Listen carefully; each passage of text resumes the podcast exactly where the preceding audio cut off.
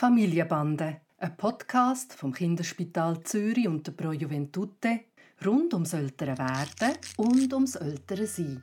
Heute zum Thema Kinder können uns manchmal ganz schön auf der Nase tanzen. Wie verhalten wir uns hier am besten? Hey Papi. Hoi Noah.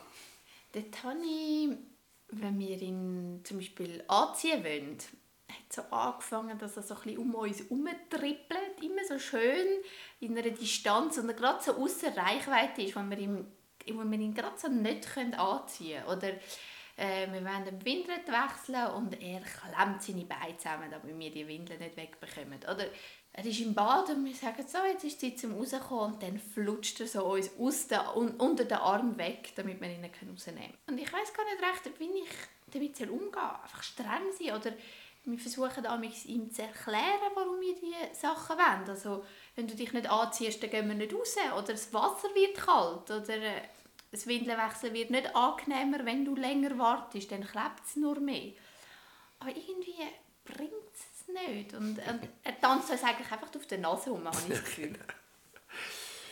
Also es sind Beziehungsspiele, wo du eigentlich mir da berichtest. Und er schaut so, wie reagierst du, wie weit kann ich gehen, wo sind die Grenzen. Und das ist äh, sehr normal für sein Alter, das zumindest als Beruhigung. Es ist auch noch etwas Interessantes, dass ähm, häufig dann, wenn man selber unter Druck ist, also zum Beispiel unter zeitlichem Druck oder so, dann äh, die Kinder das eigentlich noch mehr machen und nicht eigentlich dann verständnisvoll sagen, ah, du bist im Stress, jetzt äh, tue ich mich benehmen und kannst mich bitte anziehen. Stimmt. Also ich glaube, das ist einer der wichtigen Punkte, dass man ja, achtsam ist und schaut, dass man zumindest den, den Faktor Zeit probiert, dann äh, rauszunehmen, wenn man das kann überhaupt. Und sagen, dann äh, wird es halt ein bisschen später und ich lasse mir jetzt die Zeit, das zu machen. Grundsätzlich ist es ein völlig normales Verhalten. Und es gilt das, was wir früher auch schon besprochen haben, dass es man manchmal das Kind kann gewinnen kann, wenn es keine Konsequenzen hat und wenn man Zeit hat. Und wenn man keine Zeit hat, dann äh, muss man ablenken und Kompromiss machen. Und wenn man es einem wirklich ernst nehmen will, dann muss man ganz fest in Kontakt gehen, ganz fest in Blickkontakt gehen, ganz nah gehen und klar sagen, was man jetzt will. Und dann ist die Chance am größten, dass es geht. Aber einem zweieinhalbjährigen kann ich dann da wirklich nicht erklären, warum mir das jetzt wichtig ist? Nein, weil er noch keine Perspektivenübernahme machen kann. Er kann sich noch nicht vorstellen, dass du etwas anderes willst als er.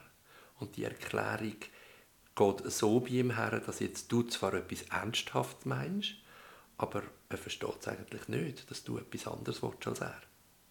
Also ich muss eigentlich in diesen Situationen, wenn ich jetzt nicht kann, darauf eingehen kann, einfach streng sein. Einfach ihm zeigen, dass du jetzt ganz ernsthaft die Führung übernimmst. Und das kannst du sehr liebevoll machen und dabei eben wirklich, und das funktioniert noch, auf etwas ganz anderes, Witziges, Ablenkendes hinweisest und dann geht es plötzlich, weil Kinder lieben das und steigen auf das ein. Wenn du aber ganz in der Sache selber dich verkrampfst und verbeißt und sagst, sagst du jetzt die Beine aufmachen oder äh, komm jetzt raus, dann, äh, dann äh, explodiert es und dann treibt es immer weiter.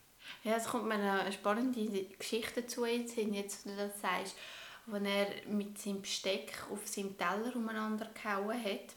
Und ich bin, glaube ich, sonst einfach schon recht gereizt gewesen. und ich habe ihn dann ohne Wort einfach vom Tisch genommen und habe ihn ins Zimmer hineingestellt, weil ich wollte, dass er aufhört, auf dem Teller rumzuhauen, bevor er kaputt geht.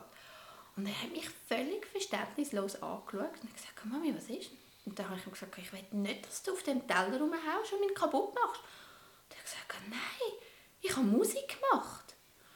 Und ich habe richtig gemerkt, für mich ist er, er ich habe richtig das Gefühl gehabt, er tanzt auf meiner Nase rum und er hat das so anders verstanden. Und ich glaube, in so einem Moment, wie du sagst, amix muss man streng sein und Grenzen setzen, wenn es ein Ausprobieren ist, aber amix ist es eben wirklich vielleicht einfach nur ein Missverständnis.